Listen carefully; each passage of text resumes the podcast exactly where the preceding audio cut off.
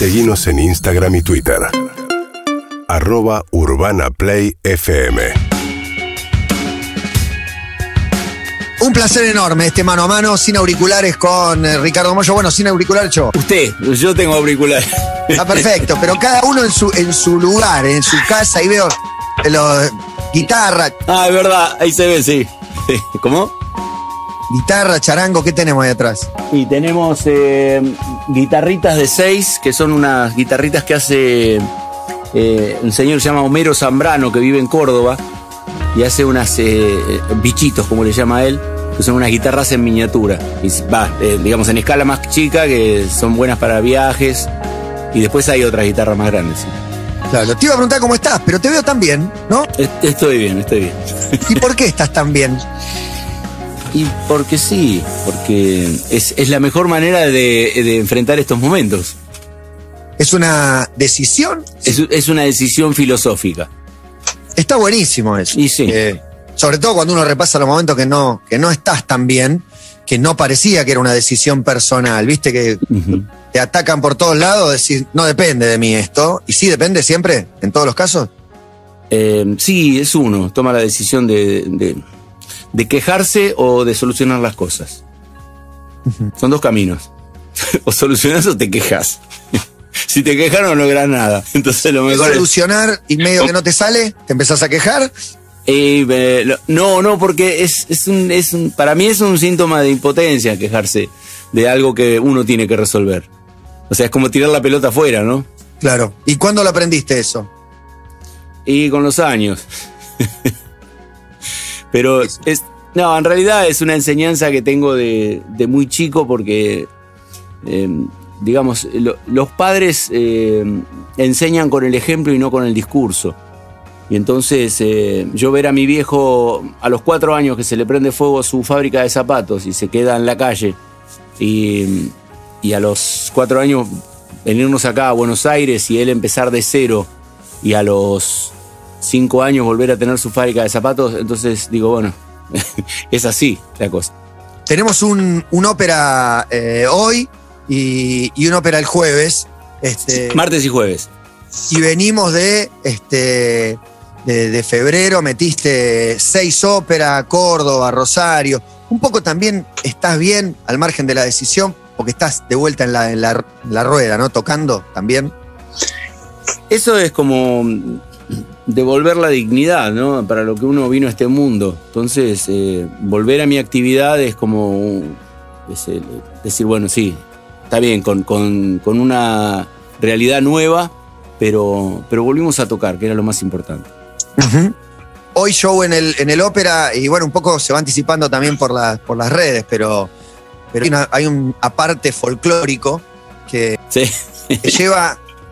No sé, cuando tocas tantas veces eh, unas canciones, digo, a mí, a mí, ¿no? Pero eh, te transporta igual a, e- a ese pibito de nueve que, que tocaba. Hubo un momento en tu vida donde la música era folclore. Después te enteraste que había Aretha Franklin, Janis Joplin, Hendrix.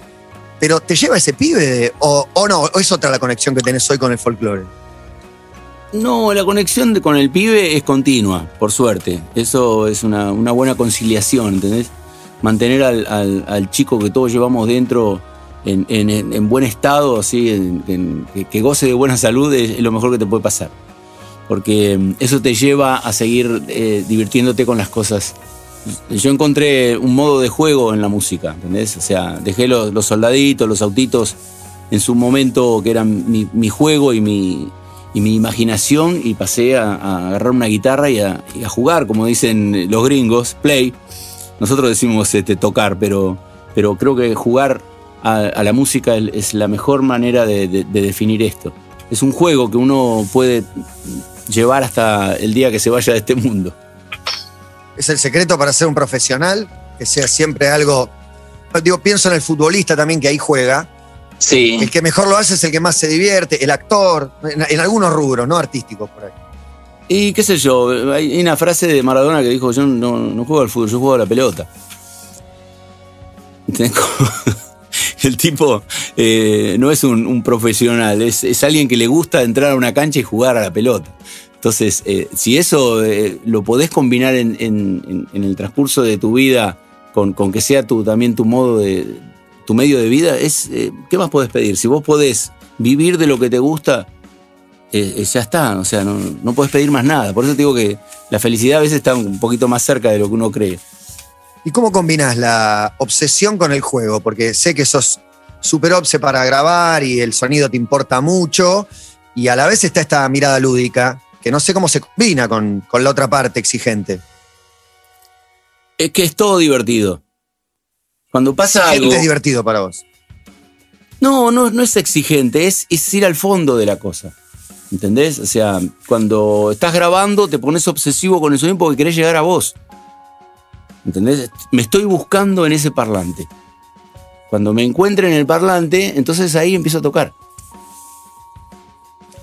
Me fui a ese pibe y, y te hago escuchando plegaria tocada por tu hermano. No sé si en el living de tu casa o, o dónde. Eh, la ato a la, a la versión que le hiciste a Vera, eh, Sí. Que es eh, emocionante total. Y me- para mí, no sé, no sé para sí, sí, para, para mí también. Bueno. Para mí estar adelante de, de- de un, de- un peluzón of milk, como diría, como diría Luis, ¿entendés? Es como, es, es como estar con él un rato, ¿entendés? Es- son ese ADN que flota ahí y esa magia linda que esparció. Total. Y hay que agarrar, hay que agarrarla porque está, está en todos lados, su obra está ahí y te quiero llevar a las bandas eternas. a- a- ¿en, en qué se transformó el recuerdo de eso? Porque, viste, uno al final termina viendo fotos de los momentos y las fotos mentales. Lo que pasa en el momento es distinto a- al recuerdo de lo que pasó. Uf. Lo que pasó en el momento fue. fue que el pibe que estaba ahí adentro mío salió y dijo. Lo metió al grandote adentro de él y se convirtió en alguien deslumbrado porque cuando entro al- a la parte donde, donde estaban como unos camarines, no eran camarines, era como un lugar donde se. Y veo pasar a, Pescado Rabioso o a Invisible, porque los veías ahí y decís, uy, es como entrar en el, en el túnel del tiempo y ver a todas esas bandas ahí charlando y, y- yo estaba ahí viendo la gran película, la gran película de Luis. O sea, toda la obra de Luis, pero, pero eh, representada este, así con, con las personas vivas, no con los discos. Es muy fuerte. Fue un rato de, elevarme, no sé, fueron como seis horas que estuve ahí, pero era como estar eh, caminando en el aire todo el tiempo. Era, era hermoso. Y cuando ves lo que eh, en vida, obviamente, todo lo que, lo que hizo y lo que pasó, pero lo que despertó desde que, desde que no está, un poco muestra que su obra es, es, es su vida, es el amor, los hijos que tiene, cómo lo quieren, todo. Todos, era, era, no, no faltaba nadie, me pareció. No, no faltaba nadie de, los, de todas las personas que él quiere y además fue muy generoso toda su vida.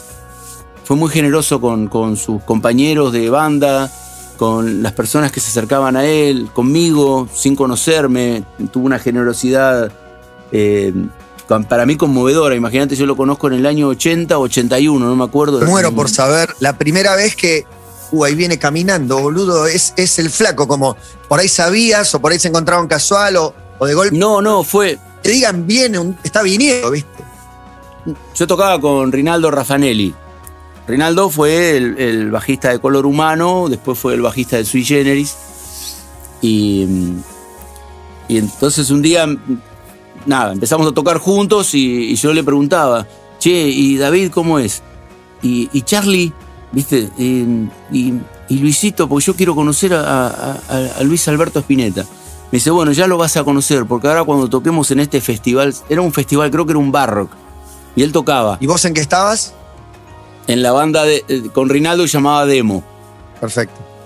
Y mm, entonces estaba en, en el- en el- los vestuarios, esos que había ahí, ahí- ahí en- donde se hacía el festival. Y viene Ri- Rino con, con Luis. Y entonces eh, eh, le dice, Luis, él es Ricardo, el guitarrista. Entonces me mira Luis y me dice, vos, vos tocás bien la guitarra. Está buena.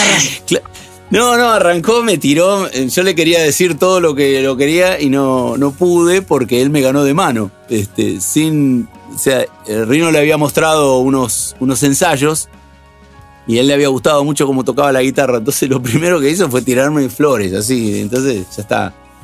Si, si antes lo quería, ahora ya directamente es amor incondicional. ¿Y después?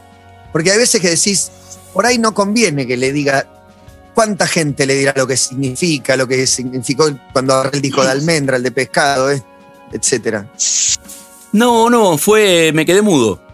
Y mm, tuvimos una relación con Luis de, muchos años, porque eso ya te digo, fue el 81 y, pasaron un montón de cosas y, siempre hubo como una, relación cariñosa sin mucho verbo, ¿entendés? y también era por un cuidado y un respeto que yo tenía hacia, hacia él como, como un referente muy grande. O sea, es, es como el, faro, ¿entendés? Entonces, eh, siempre me, dirigía hacia él con, mucho respeto. ¿Eres muchos faros? ¿Eh? Hay un par de faros, sí, sí, sí. Tengo, tengo un pelado también que es, que es un, un faro muy luminoso. Eh, a Luis y después otros faros más lejanos, qué sé yo, Hendrix y, otros más cercanos, qué sé yo, Mercedes Sosa, Tahualpa Yupanqui. Eh, hay un montón, ¿eh? Claro, en realidad hay un montón. Bueno, tu, viejo con su ejemplo también puede. Sí, bueno, pero eso, digamos, estoy hablando musicalmente, ahora filosóficamente hablando, sí, mi viejo es el, mentor de muchas frases de, temas nuestros. Me nombras a Luca y y la verdad que. Y no te podés resistir. No, no me puedo, no puedo resistir, pero ir a, una diferente, porque se cumple un aniversario y un, un Instagram posteó un momento que, me contaste eh, de, cuando murió y es como que después yo lo subí y me dio cosas, es como es revivir algo, algo, algo triste. Y te iba a preguntar por la vez que tocaron en River, que se juntaron ya sin Luca, pero que parece que nunca iba a pasar. Y, sí. Y también lo mismo, es eh, el recuerdo de ese momento, eh, qué, te trajo, eh, qué tal estuvo hoy, tiempo después. No, ya en ese momento fue encontrarnos sin vernos durante muchísimo tiempo y, que ocurran los mismos diálogos que ocurrían cuando estaba, cuando estaba Luca vivo. ¿entendés? O sea, se vuelve a ese lugar emocional. No, no hay manera de, que el tiempo haga eh, digamos, eh, erosione esa, esa, esa forma de, digamos, de relacionarse con el compañero, ¿no? Con el otro, con, con, estas personas con las que transitamos un montón de cosas. Entonces fue, bueno, ¿qué hacemos? No sé. Eh, bueno, hicimos la lista ahí, ¿entendés? Con Alejandro eligiendo temas. aparte tocaba las pelotas y. Por eso. Pero no fue. con, con Netweek, ¿no? Tatán, tatán como para avisar que venía. Se, medio se olía, se sabía, lo habían no anunciado, pero sugerido. Sí, qué sé yo. Eh, siempre le esquivamos a la reunión de Sumo porque Luca no estaba. Y esto no era la reunión de Sumo. Esto eran los, unos pibes que tocaban juntos y que de pronto se encontraron ocasionalmente y se subieron a, a un escenario a tocar. Porque si hubiera habido una especulación con eso, las cosas hubieran sido distintas y no hubieran sido tan frescas. Entre los dos shows, el martes 23 y el jueves 25, está el 24 de marzo. Sí. Se cumplen 45 años. Tengo, tengo el registro de, voz en dictadura que, me viene a la mente. Es. Eh, ustedes ensayaban en Palomar, cerca de, la base. Enfrente, a una cuadra. Nada, salir a fumar un pucho y que estén los, los, milicos afuera y los cabos preguntando y terminar tocando para ellos porque, ah, sí que tienen una banda, estos rockeritos toquen para nosotros. Digo, esa anécdota por un lado y, después la, oscuridad, que no sé cuánto pesa para los que yo la atravesé en primaria, vos eras más grande. Sí, yo estaba yendo con, mi fitito a trabajar y, de pronto estaba la, avenida Rosales estaba cortada por unos tambores de 200 litros porque ya era la ruta que te llevaba a la, a la base aérea y un montón de gente así, un montón de soldados este, con su fal ahí eh, custodiando eso. Y fue como, wow, ¿viste qué pasó? Una noche, era de noche todavía. Eran, entraba a seis menos cuarto y era medio, no, no había amanecido todavía. Y, Y nada, el recuerdo después es, transitar esa oscuridad eh, eh, con, con la mano en, el bolsillo de atrás del, del- del vaquero por no te olvides los documentos. No salgas a la calle porque la podés pasar muy mal. La oscuridad esa eh, hay que recordarla, hay que señalarla. ¿Cuál, cuál es la, la manera que encontraste de ponerla en su lugar? No, la- Los hijos, y que habrás hablado. Sí, sí, memoria. O sea, sobre todo eso, ¿no? Fortalecer la memoria. El, el hecho de no tocar el 24 tiene que ver con eso. porque Nosotros íbamos a tocar 23 y 24, pero yo, no- yo no toco un 24 de marzo. ¿Nunca tocaron o en algún momento No, no, no. más distraído Creo, con las creo que no. Creo que nunca tocamos un 24 de marzo por, por esta cuestión. Quizás sí, pero no, no lo recuerdo. No lo recuerdo. Sí recuerdo cuando fuimos a Tilcara haber pasado el 24 de marzo ahí en la plaza de Tilcara con, que, este, con la gente de ahí del pueblo, que había un acto justamente en, en memoria de todo. ¿Y haces algo ese día porque elegís no tocar? ¿Pero hay algo que hagas o no? ¿Recogimiento en casa? En, e- en este caso me voy a quedar en casa. En este caso me quedaría en casa. Este, a seguir los acontecimientos, ¿no? ¿Nunca estás nervioso, Ricardo? Siempre estoy nervioso. ¿Qué te pone nervioso? Y, y en la previa antes de tocar, ¿Dónde se manifiestan los nervios? A mí va a la panza, ponele a otro le iba a la garganta, a otro a la cabeza, a vos a dónde va. y a- antes, eh, hace un tiempo, a la garganta. Ah, me quedé difónico. Ay, me pica un poco la garganta y los oídos. Uy, seguramente mañana no voy a poder cantar. el, de, ade- el de adentro grita, mañana no vas a poder, mañana no vas a poder. Y al final podés. Y yo tenía en, en la cabeza que, que te era más fácil el monstruo de mil cabezas que cantar para cinco que te estaban mirando. Por ahí le- leí que lo dijiste alguna vez, pero acá lo estoy personalizando. Claro, pero una cosa es estar en, en mi casa y, y que me digan, ¿tocas un tema?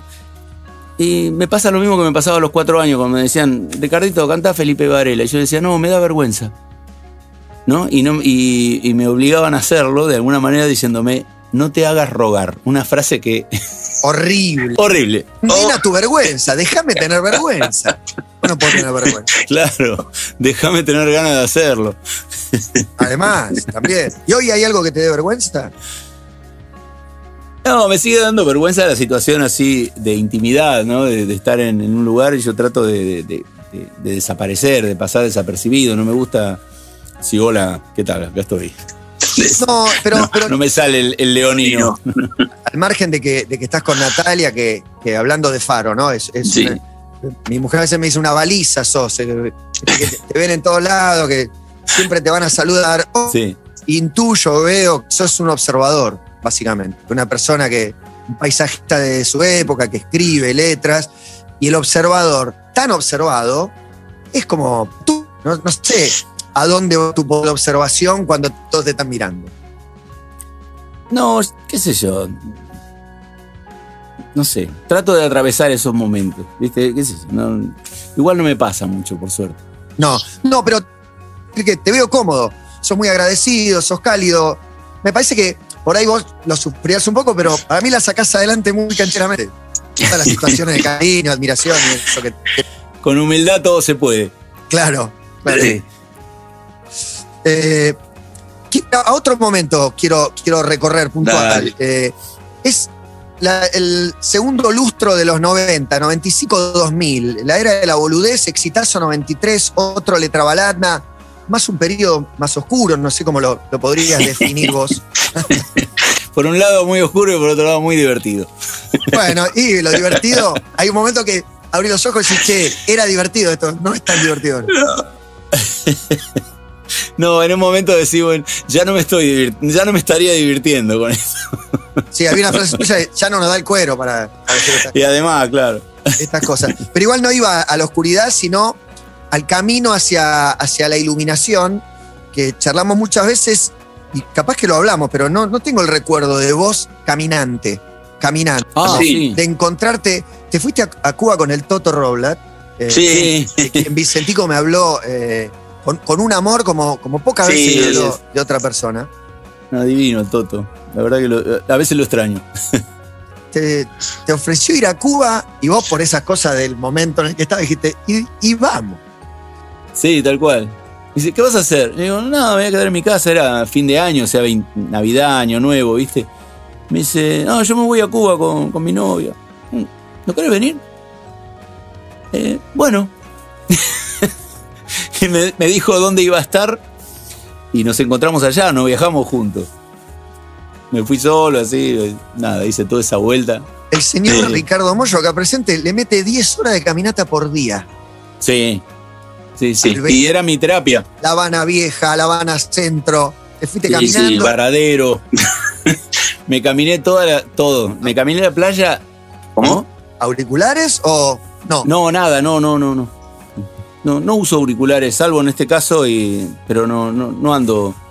Usaba más en- con- cuando tenía el Walkman con cassette, ahí sí.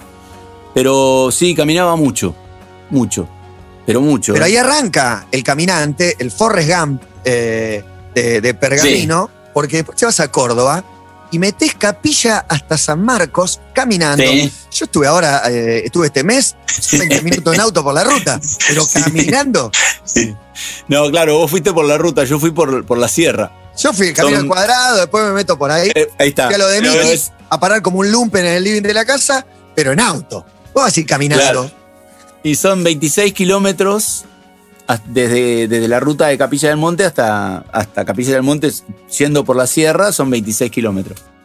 Y cuando llegué a, a- a San Marcos, eh, había, hay en la placita hay un, como un barcito ahí, me comí una ensalada y dije, bueno, ahora me, me busco un remis y me vuelvo. Y cuando salí dije, me vuelvo caminando. Y me, y me volví caminando. y te volviste caminando. Pero esto no Sí. es todo, porque agarra el atajo, salta Tilcara y mete más caminata todavía. Ah, ahí sí, ahí fue. Y ahí es donde Ya- pasa, porque digo, Ya, ya- ya con altura. ahí, Forrest ¿eh? Gump, ¿no? Forrest Gump por otro, ya tenés 100 kilómetros de, de caminata, pero ahí en, algo, algo te pasa siempre con, con Tilcara, con, con el norte, pero ¿qué es lo que te pasó ahí en esa enésima caminata? No, ahí yo no sé si habrá sido la altura, viste que a veces este, cuando con la falta de oxígeno uno eh, de alguna manera baja más las defensas. O sea, ya venís, la caminata te ayuda a, acomodarte con, con vos mismo, en mi caso, ¿no? Y, y a bajar las defensas porque necesitas to- toda esa energía para, para caminar. Entonces es como que entras en un en una situ- situación meditativa. Y no, y ahí fue fuertísimo porque empecé a caminar y en un momento, viste, la mente se te va hacia las cosas más pequeñas, la piedra que estás viendo, el arroyito que viene bajando, viste, de los, del deshielo.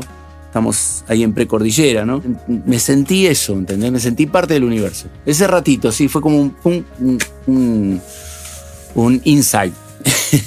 un momento medio de- luminoso. La verdad que fue un gran momento porque me, me hizo cambiar muchas cosas eh, en cuanto a hacia dónde quería ir. Todos lugares energéticos los que nombres. ¿Y qué cambió? A partir Sí, nada, cambió eso, tener este, eh, la prioridad de, de- de lo que está pasando en el momento. El Power Trio se presenta martes 23, jueves 25. La primera vez que viste Diego Arnedo, el primer que vi, como te pregunté del flaco, ¿lo tenés presente? Sí, claro. Le abrí la puerta de la sala de ensayo. Cuando el bajista de MAM, el, el original, se, o- otra persona que quizás eh, le hizo mucho daño a la colimba, tanto a él como al baterista, los dos de, de la misma...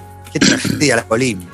Sí, sí, sí, yo la- por suerte la pude este, esquivar, pero, pero ellos no, porque yo tuve la suerte de nacer en el año 57 y fue justamente la excepción del 56-57 porque la colimba dejó de ser a los 20 para ser a los 18. Yo, tenía 19, sí, no, estaba feliz. Sí, siempre me acuerdo del señor Lanuse, que fue el que, por eso solamente. Eh, y, y cuando Raulito Lagos eh, deja de tocar por, por esas cosas, lo mismo, por la misma razón que, Juancito Rodríguez, el baterista, dejó de tocar, es porque viste hay, hay una situación que, que es medio determinante, ¿no? El paso por la colimba lo fue para ellos. Y entonces ahí nos quedamos con mi hermano, los dos, ya no teníamos baterista, entonces yo tocaba la batería de a ratos para tocar juntos y, y me dijo eh, que iba a hablar con, con, un bajista que vivía en Hurlingham, que yo ya lo conocía porque tocaba en un trío llamado Salmos. Eh, y bueno, y ahí apareció Diego con su, con su bajo y empezamos a tocar. Mm, me encuentro. hola, hola, ¿qué haces? Pasa. Es imposible pensar que esa primera vez que se ven, es de paso en fast forward a todos los que no sé, los próximos 40 años, no sé ni cuántos son. Eh, todo lo que está por pasar es el primer encuentro. Sí, 43. Impresionante. O 44, por ahí. Fue en el 78, ponele. 78, fines, por ahí, por el 78 creo que fue porque me acuerdo que antes que llegara Diego aparecieron dos tanos que venían a ver el mundial y, y uno era baterista y el otro era bajista y nosotros eh, necesitábamos un baterista y un bajista, así que tocamos con estos dos tanos durante un tiempo que duró el mundial y, y bueno, y después termina el mundial y ahí este, aparece Diego. Así que yo calculo que por lo que te estoy diciendo habrá sido en septiembre, por ahí. Y la primera que lo viste a Catriel, el actual baterista, era un bebé, estaba tomando la mamadera. Tengo la sensación que lo conocé de muy chico. Sí, de que su madre estaba embarazada. más chico no se puede. No, más, sí, más chico sí, porque lo conozco a su padre de antes que Catriel llegara a este mundo. Es, más, conozco a su, a su padre antes que naciera su primer hijo, eh, Gonzalo, que es el más grande. O sea, conoces al padre de Catriel soltero. Soltero, pintando cuadros. Y después lo viste por ahí a los 4, a los 5, a los 9, a los 15, a los 20. Y sí, lo iba viendo todo el tiempo. ¿Qué decía? ¿Esta historia se va a cruzar o imposible de imaginar? No, lo que pasa es que mm, ya, ya se visualizaba eso porque él empezó a tocar la batería de muy chiquito y cada vez que iba a la casa de Juan, que es el padre, por ahí estaba la batería que se armaba con tachos y después, no, ahora tiene una batería. O sea, iba como seriamente hacia ese camino. Hasta que un día eh, voy a Gessel y, estaba toda la familia de Catriel eh, en una casa y los voy a visitar. Y me voy a caminar con el padre por, por la playa, ¿viste? Y mi padre preocupado porque, porque Catriel no quería ir a la escuela. Entonces le digo, ¿qué, quiere hacer? No, quise tocar la batería. Y le digo, bueno, te quedan dos caminos. Le digo, o, lo obligás a ir a la escuela o, le, o le haces la gamba. Y bueno, le hizo la gamba. ¿Ya empezó a tocar en MAM? No, no, eso fue, tenía 12, 13 años. Ah, no te puedo creer, o sea, eso, es importante para, para ese momento. De, y, soy medio como un tío. De... Creo por lo que me contaste, lo hubiera hecho igual él. Eh, él, eh, ya estaba decidido. Entonces eh, yo no podía decirle al padre, che, mirá, tu hijo es baterista. No, tenés, no, vuelta. y a los 14 años, él ya se sabía los dos discos, eh, el 40 dibujos y acariciándolos, pero sabía todos los temas. Y, de la era ya, ya sabía, o sea, ya estaba, ¿entendés? Eh, y cuando no tocamos más con Fede, con Federico, eh, estábamos, viste, Diego estaba bastante ahí compungido y, le digo, che, yo este, conozco un chico que tiene 14 años, pero se sabe todos los temas. Y me dijo, bueno, vamos a tocar un rato. Bueno, y yo llevé a Catriel a una salita. ¿eh? ¿Con 14 me con, decís? Con 14. Lo llevé a, Catriel en una salita que teníamos muy chiquita, ni siquiera era eh, el, el sótano que ya habíamos abandonado y armamos la batería, un equipo de bajo y un equipo de guitarra y nos pusimos a tocar y, tocaba los temas. Entonces eh, fui a hablar con el padre. como pedirle la mano, ¿viste? Más o menos le dije, Juan, quédate tranquilo que lo voy a cuidar como que tiene la edad de, mi hija, ¿entendés? Digo, lo voy a cuidar como si fuera mi hijo. Sí, pero pará, porque no arrancó a los 14 con usted. No, pero porque era muy chico.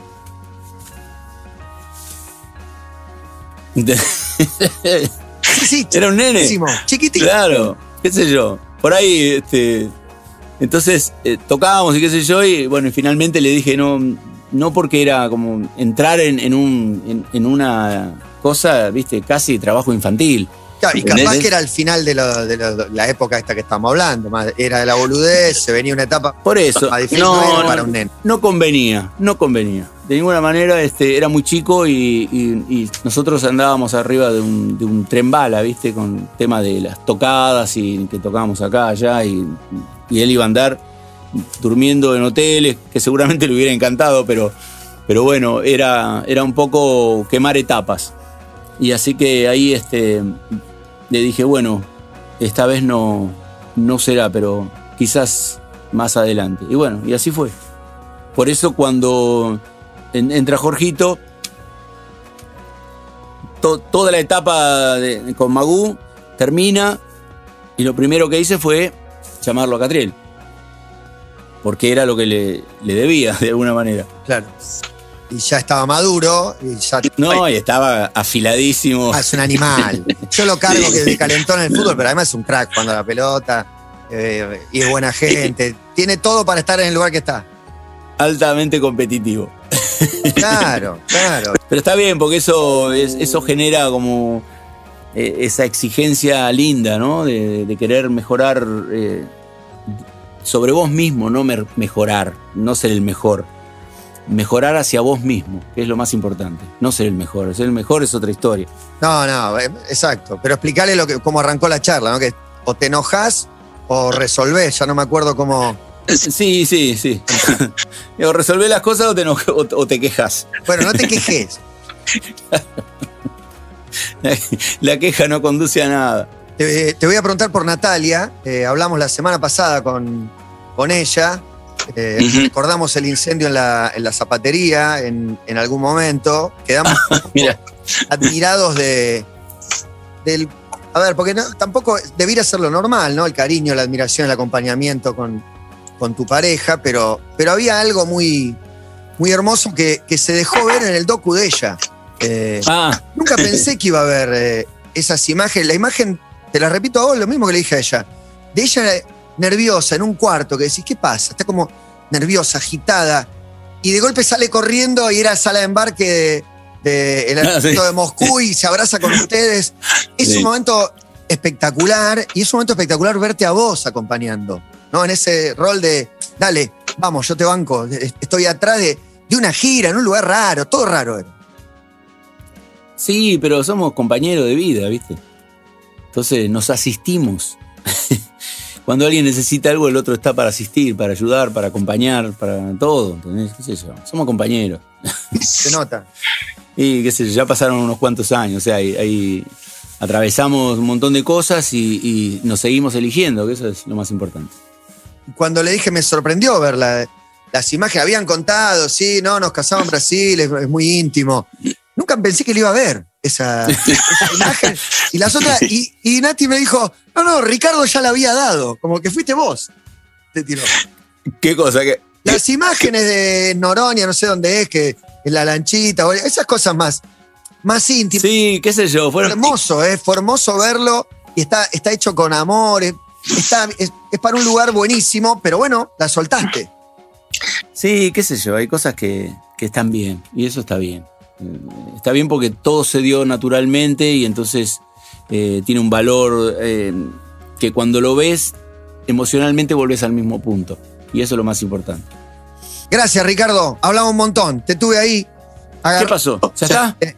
Sí, 45 minutos, no sé cuánto hace que Bueno. hablando y yo puedo hablar tres horas más, pero, pero te voy a soltar para alegría de, de tu espalda y de la mía. No hay problema. No hay problema. Bueno, Bueno, bueno Matías, estás invitado, así que si tenés ganas de, siempre. de- si andás por el centro, Lo vi en vivo en mi vida. ¿en serio? Sí, sí. Con, con, eh, embarazado de, de ocho meses y tres cuartos en la presentación de Narigón del Siglo, no, mira, mil etcétera más. Y mil etcétera. Bueno, bu- buenísimo. Así que un y nos verás por los próximos 20 años. vamos arriba. Un abrazo, Vamos Ricardo. arriba. Gracias. Nos vemos, chao, chao. Un placer hablar con Ricardo Moyos sin auriculares. UrbanaPlayFM.com